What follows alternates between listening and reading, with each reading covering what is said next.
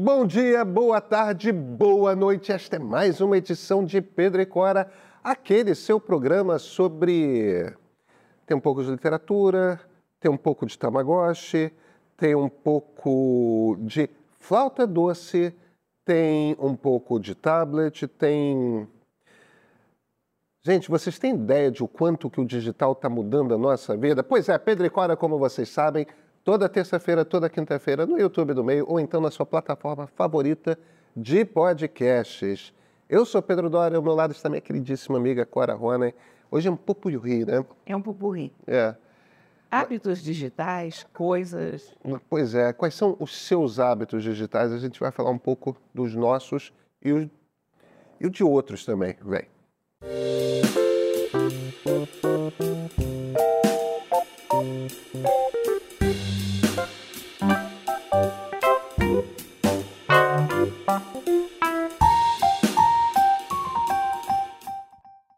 Cora, você estava me contando uma história muito boa de uma professora de flauta doce. Pois é, eu estou morando na casa da minha irmã provisoriamente, enquanto a minha casa está em obras, está um caos absoluto. E com isso eu convivo com professores de música o tempo todo, porque minha irmã é professora de música e é aquele entre e sai de colegas, de alunos. E uma das amigas dela, professora de flauta doce, estava me dizendo o seguinte: essa professora é uma professora universitária, mas ela tem amigas que são professoras de crianças. E ela me diz que o excesso de tela nas crianças, o excesso de, de brincar com telas e, e joystick está gerando nas crianças uma falta de sensibilidade ou de inteligência na ponta dos dedos ou alguma coisa assim.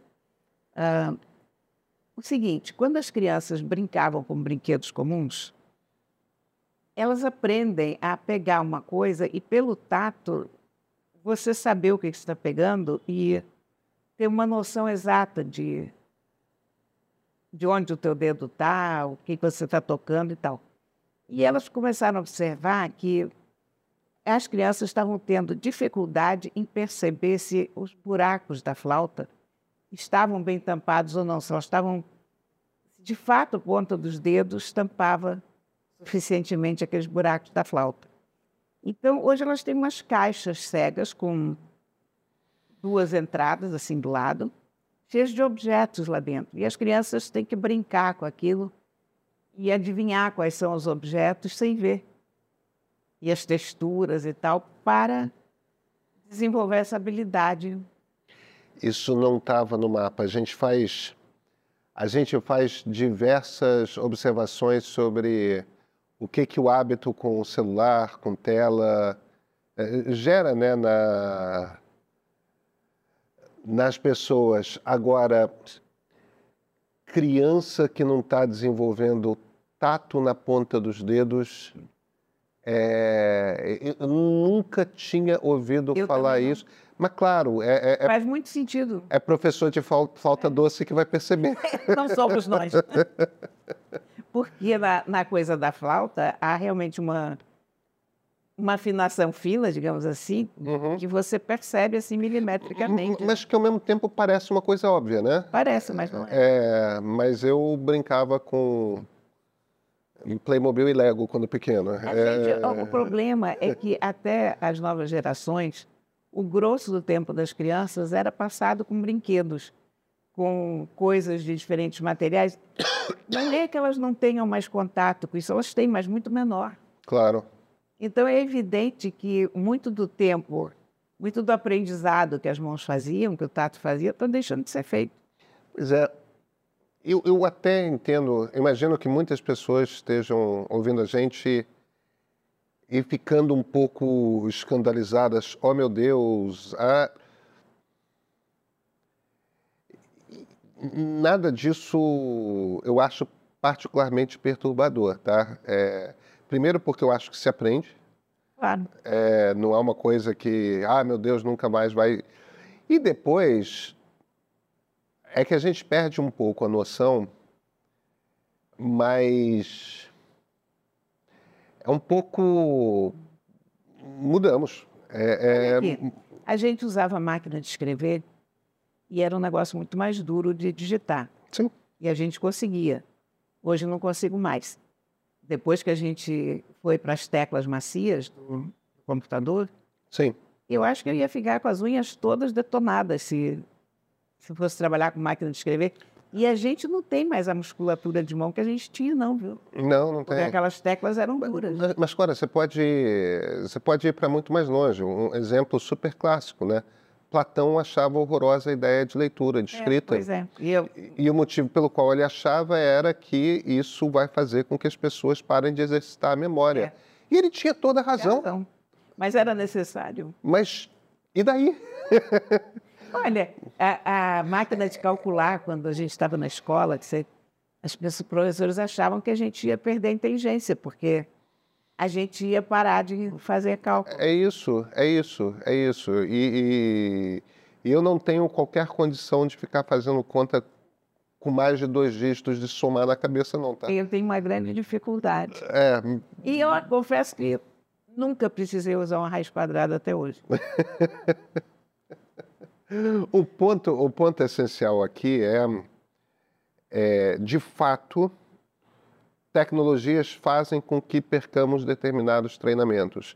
A gente não tem a memória que tinha al- alguém cujo trabalho, cuja profissão era cantar a Ilíada inteira de improviso é, numa festa, entendeu? Que entrava lá aquela figura e as pessoas, eu quero tal canto, eu não, eu quero tal, tal, história, tal, e a pessoa lá sabia, começou a cantar. É absurdo. É, Exatamente. É, de fato, não, não se faz mais isso. Não tem mais essas pessoas que sabem Ilíada inteira de cor. A gente não precisa, ela está impressa. Entende? Está aqui. É, bem, está aqui. É, Então, sim, se você quer ser alguém que can- toca flauta doce, é, eu acho que flauta doce não deve ser o instrumento principal de nenhum músico, né? Profissional. Não é, sim, de pessoal de música barroca, muito. Tem, tem muitos músicos. Ah, ah, é? Que flauta doce é. Que é que o barroco de fato. É, no, ba- no barroco é muito usada a flauta doce. É, música renascentista também, né? É, é. Não, de fato. é- é- De- depois, não. Quer dizer, mas tem alguma coisa de barroco, barra barroco? é barroco, exatamente. É, to- toda essa música. É que ouve-se menos barroco, né? Ouve-se mais clássico e romântico, depende, né? depende de onde. Se você está na casa da minha irmã, eu... é o tema dominante. mesmo. mas, mas que eu fico pensando Mas a que. minha irmã, por exemplo, ela toca flauta transversa barroca. É, que é. É aquela flauta transversa de madeira. Uhum, A Patrícia, essa amiga dela, toca a flauta, a flauta doce, que é. flauta doce, mas tem vários tipos. Tem umas graves, tem umas sopranos, enfim, tem vários modelos. Eu não sou a pessoa mais indicada para falar disso, porque sou uma topeira musical, mas. E, tem, e tem movimentos muito fortes de música barroca. Cora, você toca violino e é uma topeira não, musical? eu toquei, eu não toco mais. Eu tive o bom senso de saber que eu não dava. Se você tivesse noção de. Eu, eu não identifico as notas.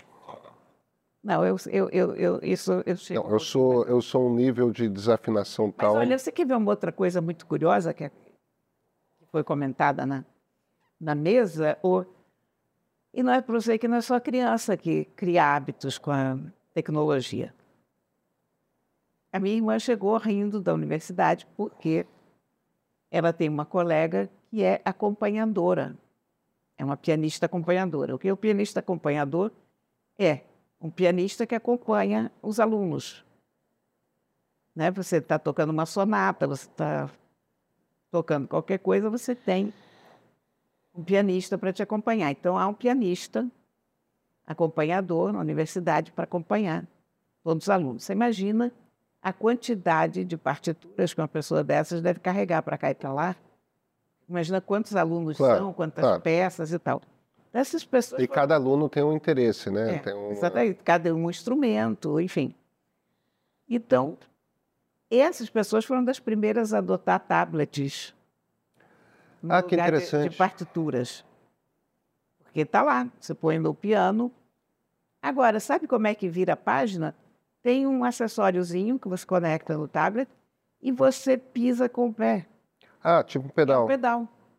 É, para Então, você- pianista faz sentido. Você vira a página com o pedal. A página do tablet, né? Bom, e a Laura estava tocando com ela, ou tava, um aluno da Laura estava tocando com ela, e de repente o que ela percebeu é que ela começou a pisar no chão, a apertar um pedal que não estava lá. Ah, porque ela estava na partitura ela de papel. na partitura de papel. e eu me lembrei das crianças que, quando pegam uma fotografia impressa, começam a passar o dedo para rolar para a fotografia do lado, porque não é como assim uma foto estática. De- deixa eu te falar uma coisa.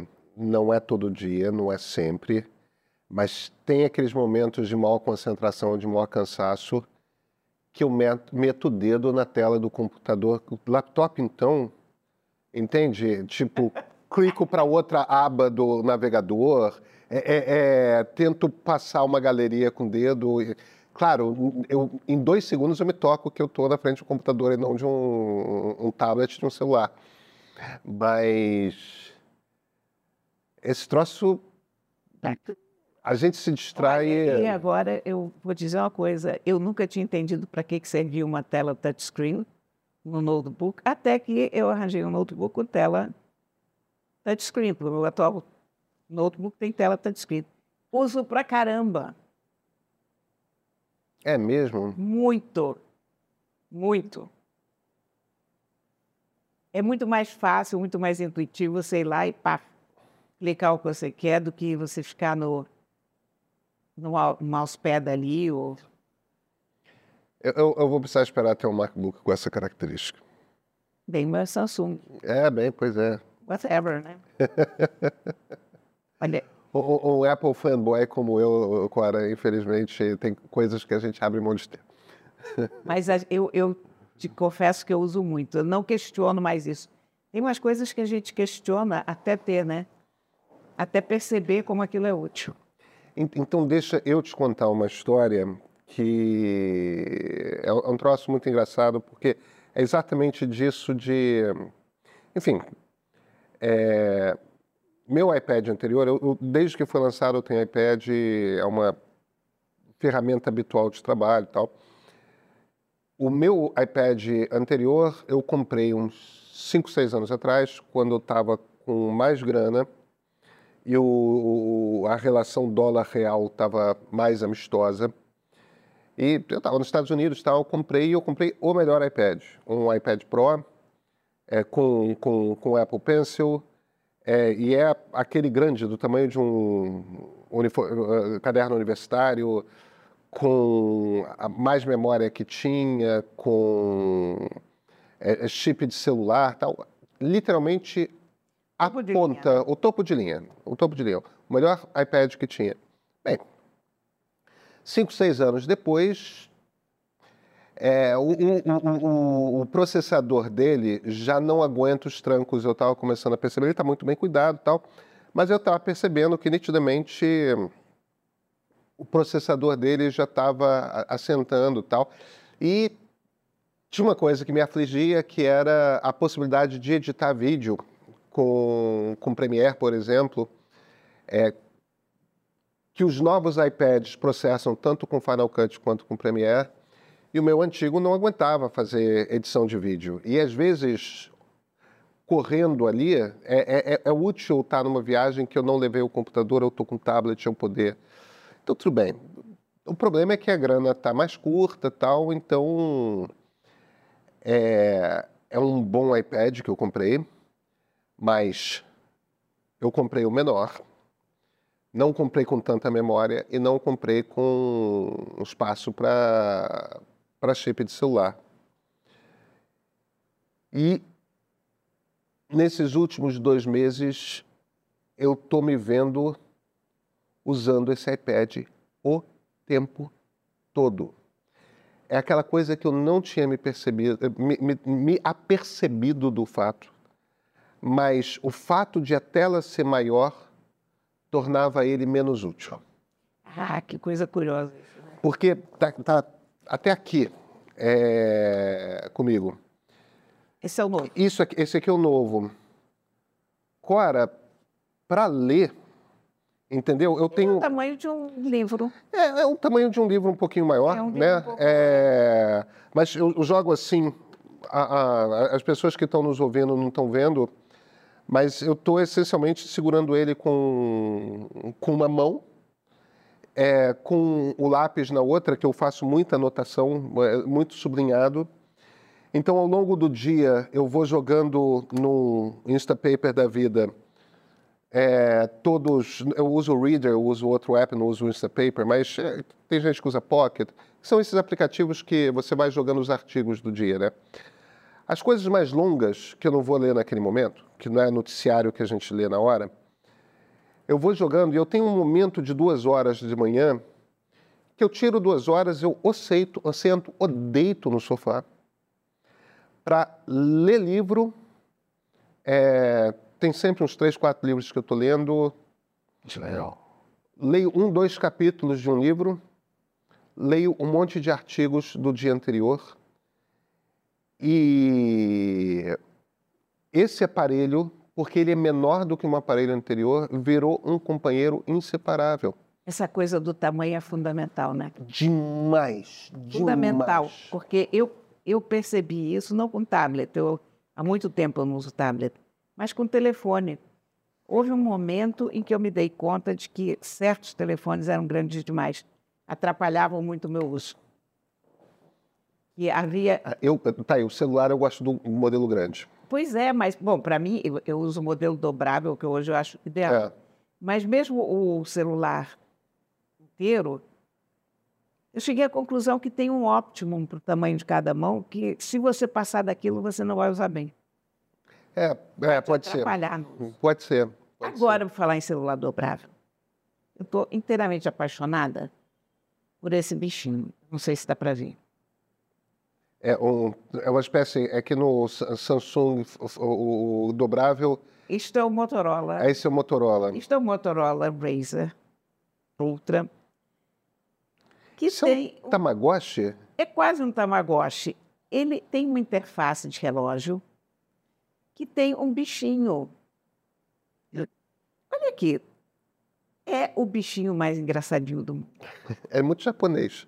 Ele é o bichinho mais engraçadinho do mundo. Ele tem duas orelhas que são vagamente inspiradas naquele logotipo da Motorola, aquelas pontas, né, com as bolinhas. E ele acompanha o teu dia a dia. Tem tempo que eu estou querendo falar desse bichinho, mas eu estou tão apaixonada por ele e a conversa hoje deu para eu falar do Mu. Ele, é- olha, nós estamos gravando, nesse momento são 7h13, e ele está jantando. Ele está jantando uma salada, ele está bebendo um suco muito bonitinho aqui do lado. Se você cutuca ele, ele te oferece o tomate. Mas, assim, ele faz exatamente as coisas que você faz ao longo do dia. Eu não, porque o meu horário é um pouco esquisito, mas ele às sete horas da manhã ele escova os dentes, ah, ele faz exercício, ele vai para o trabalho, ele trabalha, ele faz pausas no trabalho para fazer lanche, ele almoça pizza. Aí, no fim de semana, ele janta bife, tem um copo de vinho, ele vai passear com os brinquedos dele. Ele tem, na hora do serviço, seis horas da tarde, ele pega condução e ele fica no metrô com o computadorzinho dele debaixo do braço pendurado. Muito bom. E você, e você gosta dele? Eu adoro, porque os movimentos dele são pequenininhos, mas são lindos. E você cutuca, ele interage com você. Cara, é- a gente fica pensando o que, que faz um objeto, né? Esses tantos objetos que a gente mexe na vida, né? O que, o que, que te encanta num, num objeto? E a gente sempre fala tanto de tantas coisas tão sofisticadas, do, do chip, do processador, do, da memória. De repente, você tem uma coisinha dessas, que é um bichinho feito por um departamento de marketing, isso aqui não é um. Um, um telefone pode viver sem isso, é claro. Mas a felicidade que é desse bichinho aqui, eu nem te conto. E eu acho, vou dizer uma coisa, eu acho que esse bichinho está muito mal documentado. Há muito pouca informação sobre ele na internet. Uh, Motorola deveria ter uma página só dele. Se tem, eu não consegui encontrar, porque eu procurei. Eu, a duras penas descobri que ele chama Mu. Mu. M-O-O, Motorola, né? E está aqui o Mu. E eu estou inteiramente apaixonada e acho que ele é uma ótima razão para comprar esse telefone. Então, então tá aí, comprem iPads menores e comprem um celular com Mu. Com Mu, porque você terá uma companhia o dia inteiro, que é a coisa mais bonitinha. Sério, toda hora eu olho para olhar a hora e me dá uma alegria, sabe? De qual oh, que bonitinho meu bichinho. Agora, a gente está falando de leitura aqui, tem livro? Tem. O que, que é o livro? Vamos botar um para descansar aqui. Deixa eu terminar a sala. Olha, gente, hoje é um policial eu adoro policial. Esse é um policial maravilhoso. Olha aqui, eu primeiro vou o dar um método siciliano. Eu primeiro vou esculhambar a capa desse livro, porque é horrorosa, porque ninguém em sã consciência compraria esse livro numa livraria por causa dessa capa.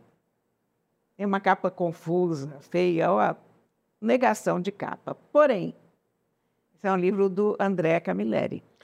Comissário Montalbano comissário Montalbán. Isso tem alguma coisa a ver tem. com Manuel Vázquez Montalbán? Sim, ele era fã e fez o Montalbano em homenagem ao Montalbán.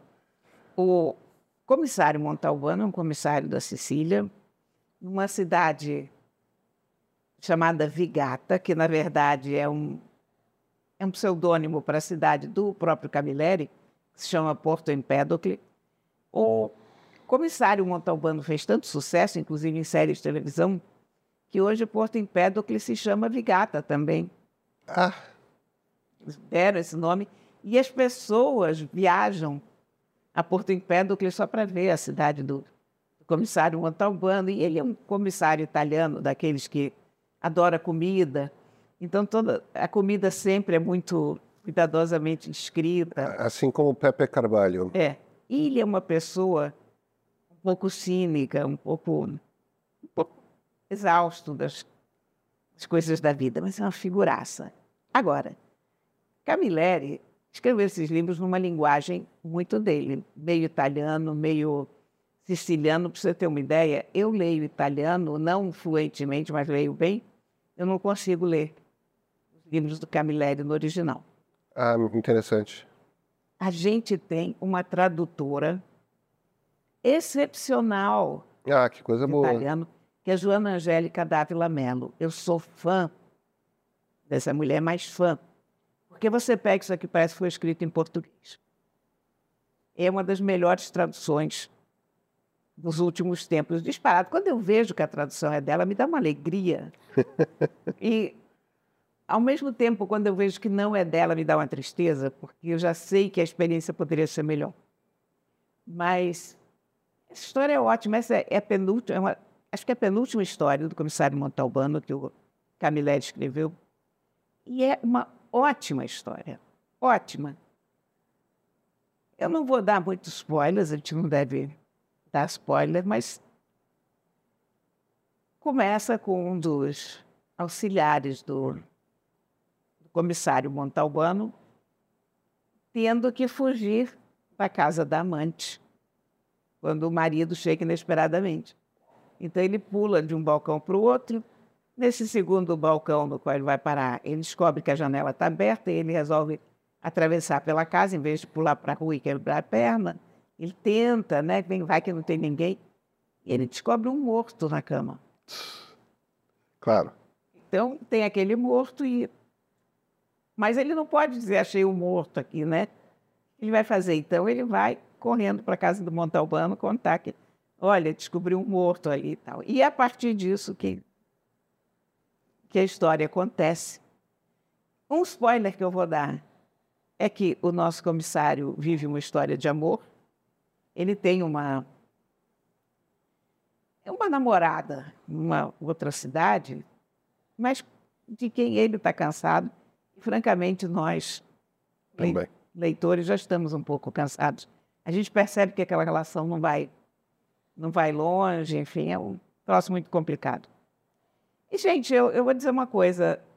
foi o melhor policial que eu li esse ano.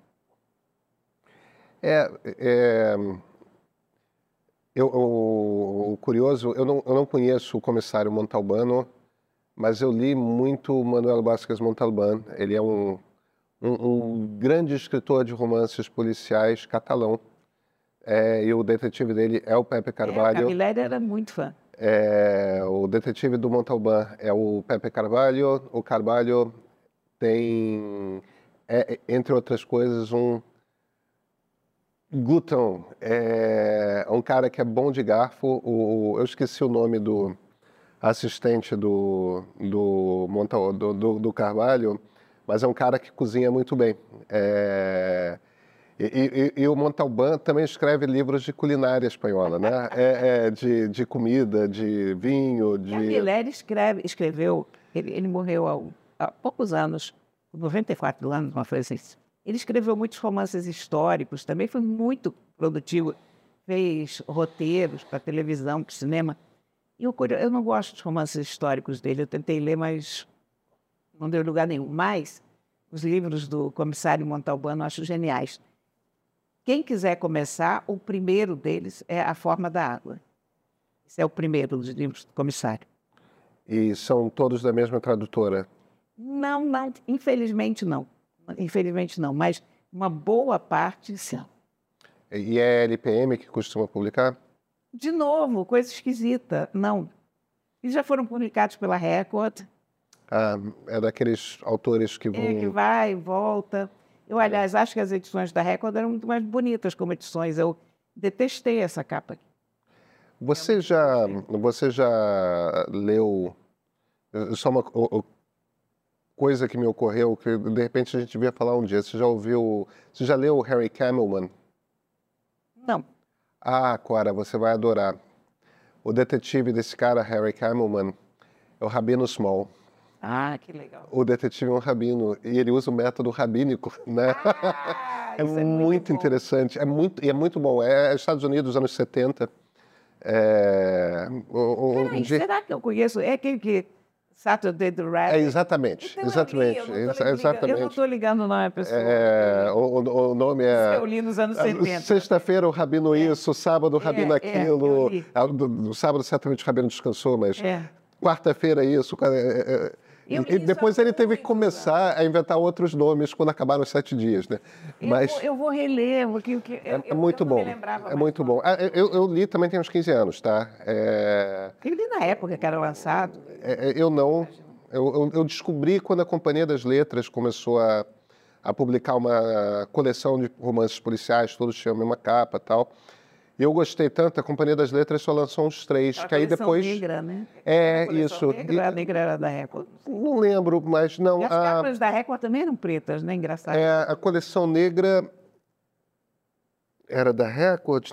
Não sei, olha, teremos esse mistério.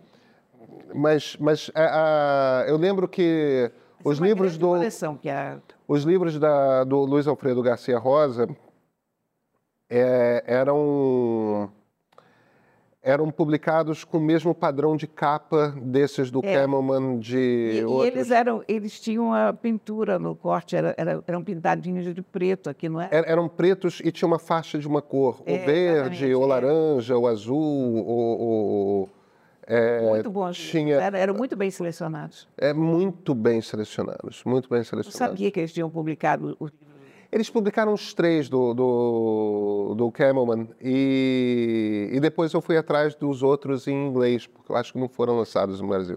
Mas, é. mas esse, esse... Agora, eu não conhecia o Camilleri, Camilleri André Camilleri. prepare-se para a aventura da tua vida. A gente fica inteiramente apaixonado por esse Pô, que maravilha, vou, vou ele, atrás. Ele é sensacional, os casos são muito bons.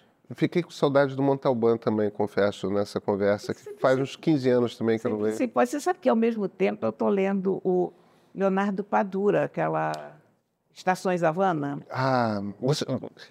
Ah, quatro estações Havana. É. É, então, deixa eu te falar uma coisa. O livro é muito bom, a série é muito boa. Ah, é? A série é muito boa. O roteiro é da mulher do Padura genial. É, é, a série é muito boa. Com Eu- essas estações, é? É, é, exatamente. É, quatro estações em Havana, são quatro episódios, um, um em cada estação do ano, justamente naquele momento que a Havana estava passando. É, é o livro. É, Eu estou achando ótimo. a, a série é muito boa. A série é muito boa. É tão boa quanto. E está muito bem traduzido o que eu estou lendo. Eu gosto muito do Padura. Gosto muito do também. Padura. A tradução é da Rosa Freire da Guiar, se não me engano. Ah, pô, espetacular, É, lixo, luxo, né? Tem, tem, é, tem, tem, tem tradutores, umas tradutoras que são uma garantia de qualidade. É, claro. Mas a, a Joana Angélica Dávila Mello, o meu Oscar da tradução vai para ela pela, pela tradução do Camilleri, porque Camilleri é muito difícil. Muito. E eu já li Camilleri em francês e já li Camilleri em inglês, porque eu não sei, com essa, com essa coisa de entre recorde e, e LPM, na verdade, eu nunca consegui ler todos os livros do Camilleri em português. Então, teve livros dele que eu comprei em outras línguas. E a tradução para o brasileiro é tradução- melhor. A tradução brasileira é melhor. Ah, que bom saber. Bom saber. Aí eu já vou no certo. Você, você vai se deliciar. Ah, que bom. Cora, nos vemos na quinta? Nos vemos na quinta. Então, até quinta-feira.